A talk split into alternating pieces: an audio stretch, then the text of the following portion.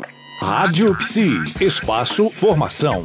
E voltamos nesta terça-feira com Bárbara Conte, que é mestre em psicologia, doutora em fundamentos e desenvolvimentos em psicanálise, está conosco na Rádio Psi falando de um assunto muito importante, que além de ser tema de uma campanha nacional, é também tema de um livro que hoje eu quero abordar com você, Bárbara. Essa publicação, Suicídio, os Desafios da Psicologia, explica que mais de um milhão de pessoas tiram a própria vida todos os anos no mundo. Trata-se de um problema social de grande relevância, né, para a saúde pública e que pode ser evitado. Bárbara, como pode ser pensado essa questão? Bom, o suicídio um problema de saúde, né? Uhum. Um problema de saúde pública em função do número de suicídios. Então, a questão também tem que ser pensada tanto no nível social uhum. como no nível individual. E isso é muito importante de que possa ficar relacionada à questão do, do individual, à questão psíquica, né? A questão do que que é que vai levando um sujeito a pensar em se matar. Só interpelando, mas a gente começou falando do suicídio, mas quais são as causas e quais são os principais fatores que levam, né? Tá ligado, associado a alguma doença, a algum fator? Sim, uh, sim. O suicídio ele é uh, o resultado de muitos desses fatores que são fatores psíquicos, como por exemplo a depressão, como por exemplo a esquizofrenia, como por exemplo os transtornos bipolares, uh, ao consumo, à ingestão de droga, de álcool. Então são todos fatores que estão, digamos assim, que movem o sujeito para uma ideia suicida, depois para um ato, para uma tentativa, até que venha se consumar no, no ato suicida. Né?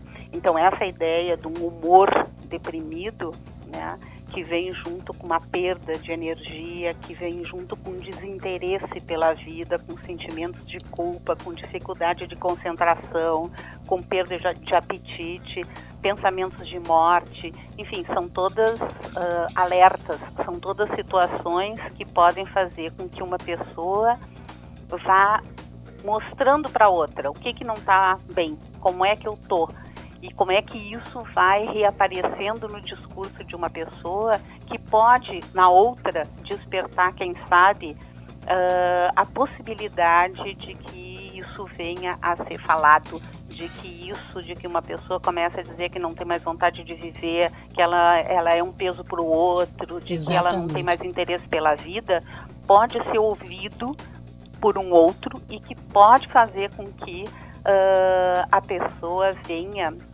a querer falar sobre isso. E, no e momento quais... em que ela puder falar sobre isso, ela também está dando uma outra saída para esse momento de desinvestimento na vida. Pois é interessante, você falou que é, esses sinais, essas falas, elas podem ser percebidas.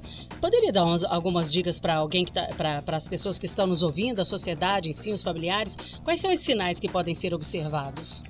Por exemplo, isso que eu estava falando, uhum. né? Quando existe uma tristeza muito grande, quando existe essa sensação de vazio, de que nada vale a pena. Porque quando a gente pensa em vida, a gente pensa no investimento que se faz nas coisas da vida, né? No trabalho, no amor, uh, nas relações sociais, no lazer.